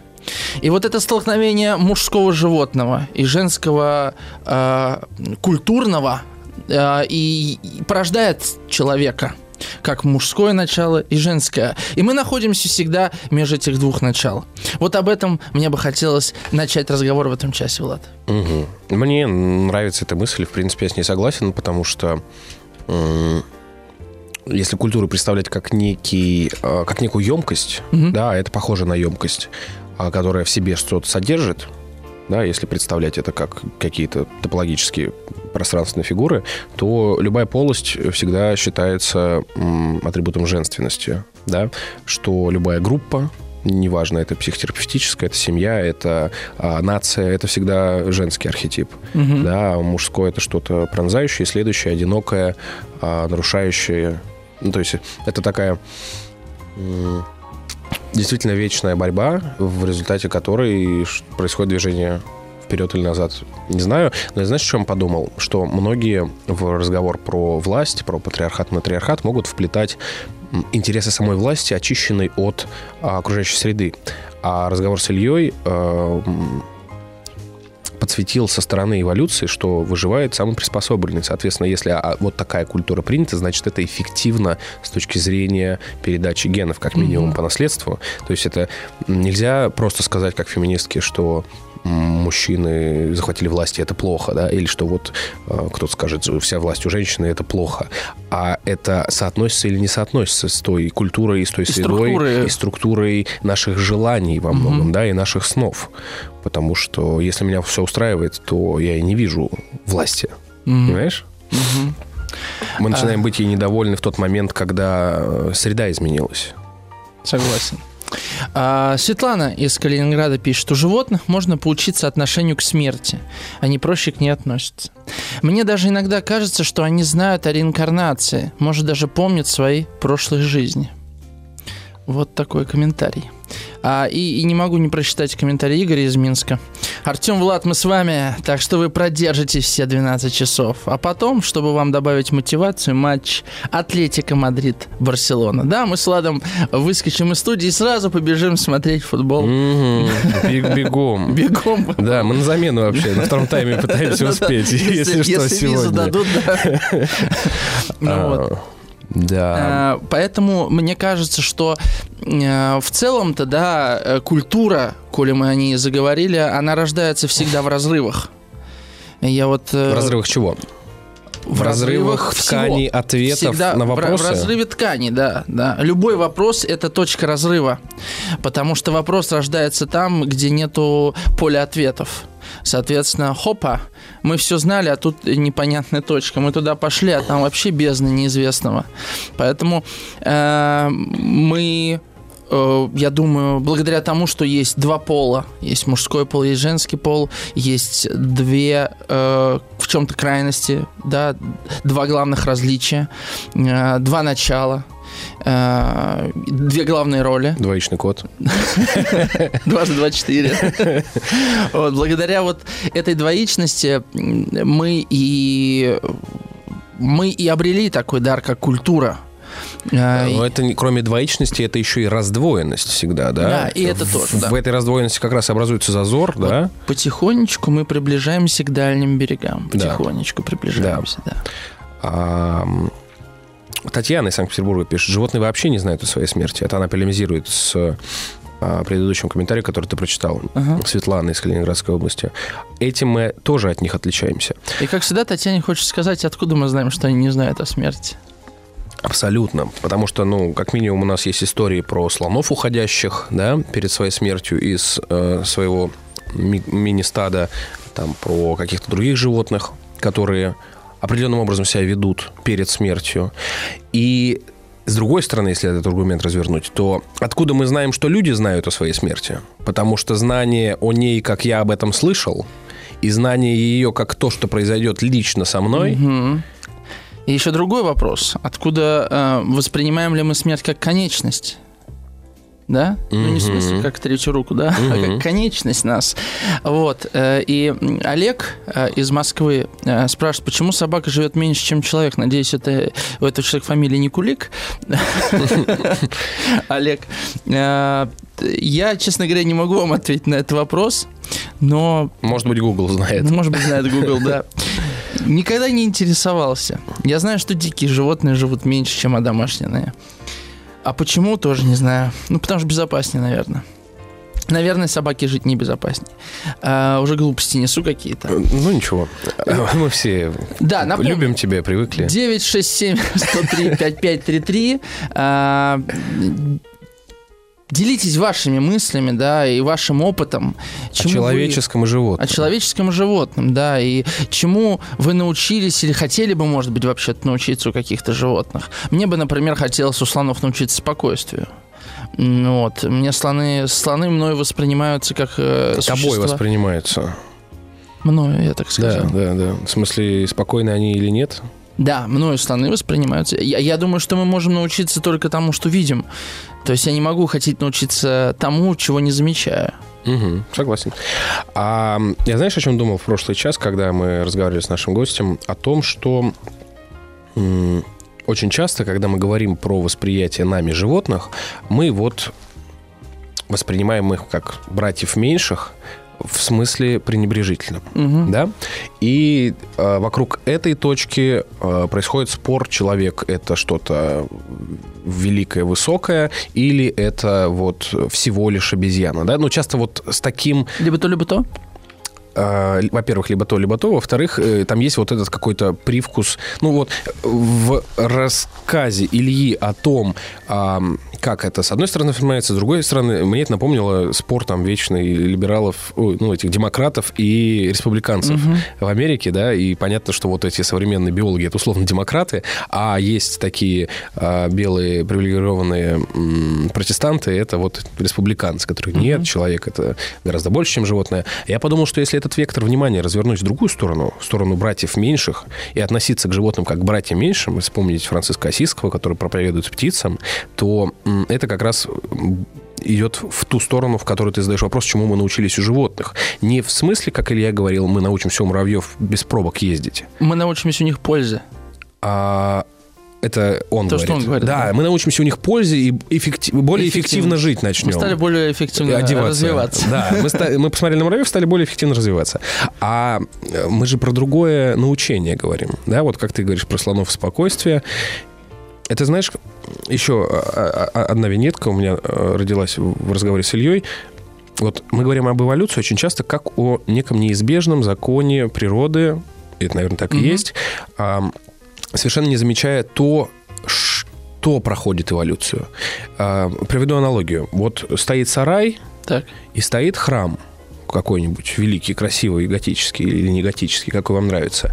И можно сказать, слушайте, и тот, и другой является э, строением, и то, и другое ам, подвержена эрозии и времени, и когда-нибудь развалится. Мгм.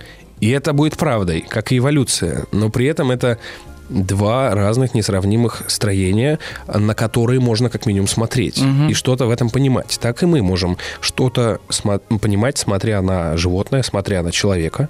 То есть воспринимать их как архитектуру, которую не замечает а, геология, например. Понимаешь? И такие не пересекающиеся плоскости а, науки, которая занимается принципами, и науки, которые, или не науки, которые занимаются содержанием. Вот я на что хотел бы обратить внимание. Мгм.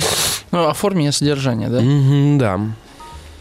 Ну, мне кажется, что а, вот мы с тобой говорили на протяжении там последнего года с разными людьми, и мне кажется, что вот эта запутанность между тем, ам, на что обращать внимание, на формулу на содержание, она всегда идет от исследователя, от ученого, да, от того, кто занимается вот этим вопросом. Насколько я сам занят содержанием самого себя, настолько же я ищу содержание и в науке, или в культуре, где угодно. Или насколько меня интересует э, просто форма и подтверждение гипотез внешних, да, настолько я буду обращать внимание, вот, как бы, на мой взгляд, побочная вещь. А еще я не вижу смысла в ответе. Ну, то есть мы раз и навсегда созовем совет и скажем, да, мы животные, или нет, мы не животные. И я такой, ну и что? Да. Что это дает нам? Ну окей, мы бесхвостые сухоносые обезьяны. И что? Сухоносые? Ну, он так, по-моему, сказал. А, и что дальше? Вот как будто у э- на этот вопрос наука уже не отвечает. Да? Потому что сюда обычно вставляется в это отверстие смысловое ответ, который нравится каждому. Значит, можно не чистить зубы. Что-нибудь Мгм. вот Да, я такое. понял. Да? Понимаешь, Или э, у этих животных специальное второе э, такое наслоение на зубах, что можно не чистить, и мы узнаем. Ну, например, или, слушайте, ну это просто гены, поэтому я вот так поступил с этой женщиной. Да. Давай я пару комментариев прочитаю. Гала с кошкой на аватарке пишет, может, не надо затрагивать эту тему. Возможно, возможно, сама кошка нам пишет. Да, да, да, ребят, может, не надо? И книжку мне не надо, да. Напомню, мы разыгрываем э, в этом часе книгу Сергея Ястребова «От атомов к древу» от издательства «Альпина». Э, Пишите нам ваши комментарии 967-103-5533. В конце часа мы э, выберем автора того самого э, бриллиантового комментария. Да. Карамбалина пишет. Это слоны спокойные? Самые опасные животные в цирке это слоны и медведи. Слушайте, я думаю, если людей в цирк поместить, Там они тоже будут начнется. очень опасны. А президент Сербии, кстати, сказал по фамилии Вучич, который переводится как волчонок, Так. он сказал, что вы когда-нибудь, когда ему Евросоюз что-то навязывать начал, он сказал, на, на этой неделе было, «А вы когда-нибудь видели волка в цирке? Вот и я нет. Что-то из каких-то вот пабликов, А вот это очень хорошо.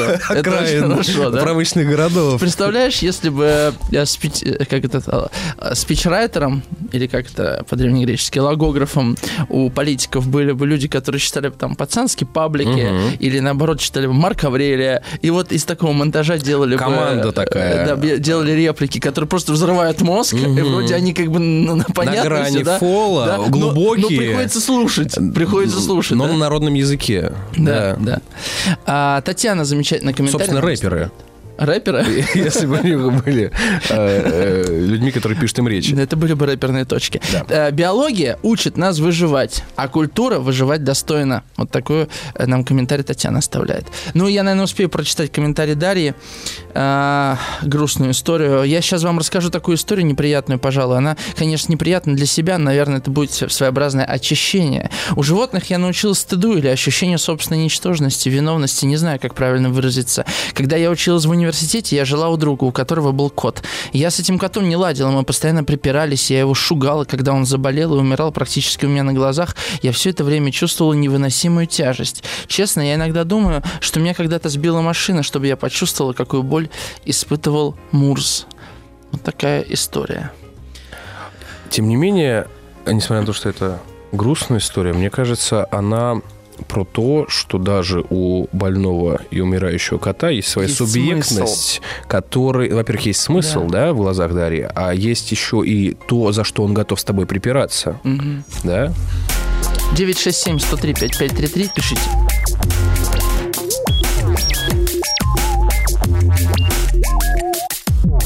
Метаэфир.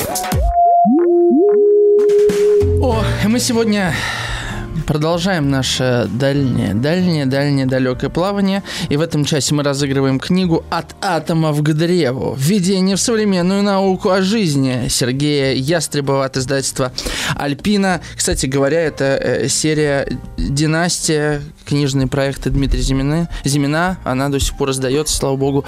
Хорошая серия. А, вы можете эту книгу выиграть, написав нам комментарий 967 103 5533 о том, чему вы научились у животных. А вы и пишете. Вы и пишете, и Да. мы сейчас эти Я комментарии ваш прочитаем. комментарий читаю, а Артем анекдот про животных. А я один сейчас прочитаю анекдот. Хорошо. А, Сухуми. Обезьяний питомник. Сотрудник грузин выводит обезьяну и садится играть с ней в шахматы. Из толпы зрителей восхищенные возгласы. «Какая умная обезьяна!» Грузин это задевает. Он отставляет шахматы в сторону, энергично жестикулируя, возбужденно бросая в толпу. «Какая умная обезьяна, да? А счет, между прочим, 3-2 в мою пользу!» Теперь ваши комментарии. Да. Жорж из Тюменской области пишет. Приветствую. Спор о том, что человек не животное, стар как само человечество. И все изобилует одними и теми же аргументами. Мы намного более развиты, приобрели множество качеств, которых нет у животных. Ну что ж, в старом случае по большинству параметров мы окажемся хуже животных, так как именно благодаря этим качествам мы придаем, именно благодаря этим качествам мы не знаем меры и вылавливаем рыбу сетями только чтобы 2, 3, 5 килограмм рыбы съесть семьей, а остальное выкинуть, потому что она испортилась. Ну а как же, если я не выловлю, то кто-то другой выловит. Вот она и жадность, завистливость и много-много чего еще. Кстати, альфа-племени обезьян, альфа-племени обезьян никогда не будет высасывать весь ресурс во благо себе. Он будет делиться и распределять, потому как племя может просто взбунтоваться. Это подтверждено наблюдением приматологов. Что же поистине нас отличает наличие воображения, умение придумывать то, чего нет. Но и это сыграло с нами злую шутку в виде псевдорелигии, культов и политической борьбы и оппозиции. Нет черного и белого, есть люди хуже животных, есть люди достойные, но есть ли животные хуже человека? Вопрос открыт. Замечательный комментарий. Да. Спасибо большое, Жоржу. А, ну что ж, вот комментарии а, из... Артем, прости, вопрос к тебе коротенький. Как к учителю, английский обязателен в школе? Да, Для всех? да. Просто нас спрашивают, почему только на иностранном языке музыкальное произведение. Ну, во-первых, у нас не только на иностранном языке. У нас был аукцион, да, в прошлом Да, часе. и еще будет а во-вторых, английский обязателен для всех школьников на территории Российской Федерации. Так что считайте, это второй язык наш. Родной. Да. Да, вот из Северной Осетии Алании пришел комментарий. Муравьев принято хвалить за то, за другое. А вот меня они научили беречь то, что мое, от посягательств тех, кто всегда наготове, чтобы мне это отнять. После переезда на новое место жительства я впервые столкнулась с этой проблемой и долго изучала особенности этих наглых существ. Сейчас я уже понимаю, как с ними взаимодействовать, а поначалу ели все, даже мыло. А еще они хороший пример того, как в нашем мире все перевернуто наизнанку. Муравьи считаются главными работягами, а ведь они, по сути, грабители. Так и люди зачастую пользуются уважением незаслуженно, а просто потому, что хватило ума много награбить. Незаслуженно, а по признакам. Да, представляешь, а, человек, который проворовался, кричишь, да ты муравей. Да, Ты муравей. Он не понимает. Он не понимает, такое, да-да-да. Он И думает, ну, работящий я, наверное, ты да? ему книгу Сергея Ястребова «От атома к древу». А, кстати, это вообще не только про муравьев. А, навык хранить то, что мое, идешь в поход, когда, да, там вот все должно быть плотно закупорено. Или мы смотрели с тобой замечательный видеопроект про Енисей. Васюков. Да, Дмитрия Васюкова называется «Счастливые люди». Ага. И там вот охотники, которые на Енисее работают, вот у них эти кулемки, это у них эм, от медведей наверх они прячут хлеб. Ну, то есть все надо запланировать, потому что животное тоже заберет свое, да? А мы в городах отвыкли от этого во многом, мне кажется. А у нас вон, заходишь в супермаркет, еда и лежит ничья. то, есть, то есть ничья буквально. Это как коза в огород. А еще же есть э, движение целое в Штатах, не знаю, есть ли у нас, а, люди, которые питаются тем, что супермаркеты выбрасывают Да, да, из-за да. того, что срок годности сегодня У закончился. нас есть тоже такое, но менее развито. Да, да, да. А Сергей из Германии, у нас написано, Сергей вот э, пишет нам такой комментарий. Если вы сможете заслужить доверие ОС, будете вознаграждены. Они очень благодарные насекомые. За кусочек сладкого яблока или капельку меда некоторые из них вознаградят вас своим поцелуем. Они садятся на нос, веко или щеку, и если вы, конечно, не боитесь, почувствуйте настоящий поцелуй. Только немного терпения и заботы. Сергей Замечательный Мюнхен. комментарий. Обалденный комментарий. Сергей, э, я, я поражен. Вот на шестом часе плавания я впервые Поцелуй ос. поцелуй ос, да, был поражен. А, Татьяна из Санкт-Петербурга пишет, животными почему так приятно общаться? Потому что всегда можно интерпретировать их реакцию, не ожидая услышать в ответ «нет, ты меня неправильно понимаешь». Все на, деле, все на самом деле не так, а вот как. И жалеть и помогать животным приятно, продолжает Татьяна, потому что, во-первых, это просто. Объедки со своего стола кинул им, они помяукали в ответ с благодарностью и норм. Вот. А Александр из Омска написал нам такой комментарий. Упорству. Упорство. Чему он научился, да? Упорство. Мне очень нравится этот комментарий. Мне кажется, это заявка. А, Милана из Калининграда пишет. «Э, День добрый. Животные не обижаются по пустякам. Еще у животных можно поучиться никогда не унывать и не падать духом, чтобы не случилось. Облаяли в соседнем дворе? Ну и ладно, грустить об этом не будут. Мне кажется, это то, чему многие как раз практики э, духовные или м, тренинги на разум направленные учат. Да, именно вот Мгм. этому уметь отпускать, не зацикливаться. Просто То есть- в зоопарк повел группу, или даже не в зоопарк, а куда-нибудь в лес. В лес, где много диких посмотреть. обезьян. Да, да.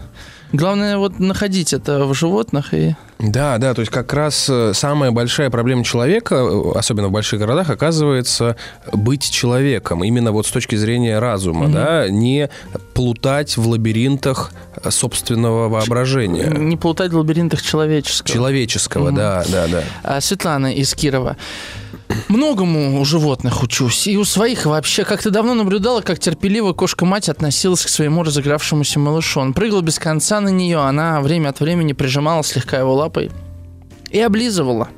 Поразил пример другой кошки, которая вытаскивала своих котят из пожара и сильно обгорела. Мой старший кот забавно звучит, а, тоже с поразительным отцовским терпением относился к младшим, которые брали с него пример, и потом средний также терпеливо относ- относился к младшему. И удивительно отношение у многих животных к самкам, когда самцы никогда не обидят ни свою, ни другую самку.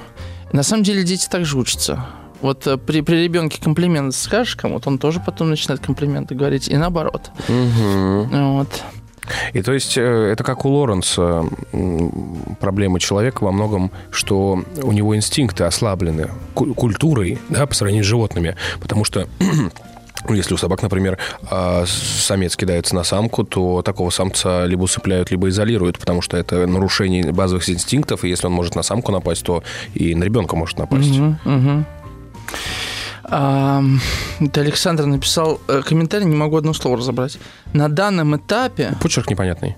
Да, мужском, Мужском, наверное. мы побеждаем природу, как в песне у группы «Ноль». Мирный атом, подчинение себе энергии воды, ветра, солнца и прочего. А до этого на женском этапе мы научились гармонии с природой, приручать животных, пользоваться дарами природы и так далее. Это в продолжение нашего э, миф-поэтического разговора вокруг странника Да, Одиссея. да, да.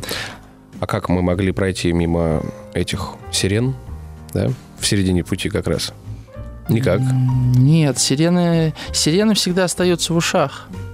Одиссей, конечно, эгоист. Никто не услышал их, кроме него. Ты Это чё? вообще странный эпизод был, Очень если странный честно, да, в Я Одиссее. хочу услышать э, Привязать. голос женских богинь, да, но Но Вы, братья, меня не слушаете, да? я хочу все, не заплатив за это. Да, да. Но он же вообще вот эта романтическая, прото-романтическая фигура, что я хочу всего, я хочу всего, но в отличие от э, того, во что это превращается в капиталистическом обществе, он не, не хочет этим гордиться. Ну, не переживай, условно Данте, украденным. Данте все равно его в ад поместил, так что разобрался Данте, с этим, да, но он его почему поместил в ад? Потому что он же под смерть поплыл за Геркулесовые столбы Ага. к горе Чистилища со своей старой командой, потому что они на месте не могли усидеть на Итаке. Мгм. А, ну То что, он, он- он такой Синдбад-мореход в этом Да. смысле. А, нам тут пишут, что какие-то книги мы задолжали. Все книги в январе будут отправлены. Это зависит от издательства СТ. Это я вот отвечаю нашим некоторым радиослушателям. Вот, мы сейчас уйдем на короткую рекламу, а потом также коротко вернемся и подведем итоги, кому э, полетит книга Сергея Ястребова.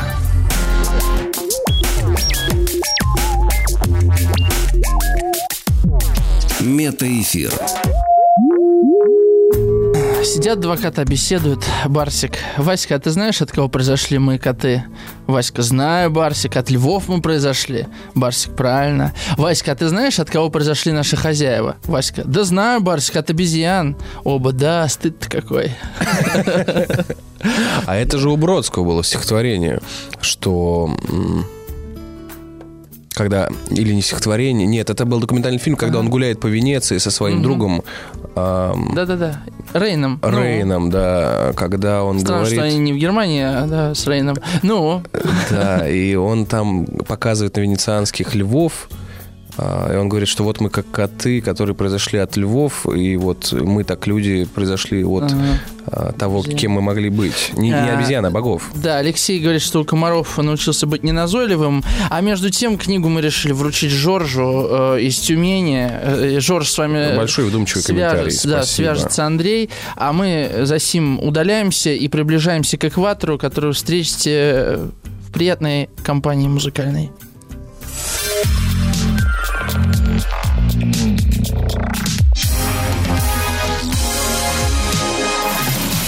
Расклад такой. Июнь 2023. Ну, тут такой совет, вот как бы взаимоотношения, не взаимоотношения, но нужно быть аккуратным на дорогах с детьми, то есть э, либо не брать детей в эти поездки, и могут быть подвержены вот именно к большим растратам, к большим потерям денег. Опять же, это касается взаимоотношений. В плане детей не вывозить их куда-то, то есть наоборот оставлять их дома. Быть максимально почему-то сдержанной в финансовой теме, чтобы опять же не потерять. Вот больше совет как бы не столько взаимоотношений, сколько вот именно аккуратности на дорогах, потому что месяц может быть очень э, такой опасный именно тех, кто будет много за рулем. Не брать детей в поездки или еще что-то, оставлять дома. Вот задаю по вопрос по поводу финансов, а у меня выходит о том, что очень много конфликтов может быть с детьми, когда дети могут уходить из семьи, если у кого сложные взаимоотношения с детьми в семьях а, подвержены сильным конфликтам. Дети просто могут убегать, сбегать, еще что-то. Очень большие риски.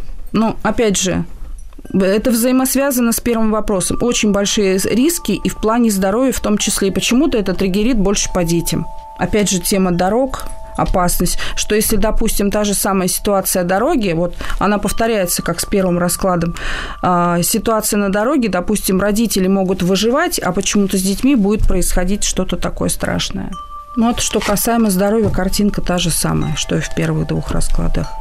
Обманутое ожидание в плане каких-то движений в разных аспектах, что в отношениях, что в здоровье, что в деньгах. Обманутое ожидание, потому что много летальных исходов. То есть даже как совет, все вот эти поездки июньские просто отодвинуть куда-то. Не планировать никаких вот этих поездок дальних. Где-то пересидеть. Марина Гречишникова, маг, медиум, таролог – рунолог, гипнолог.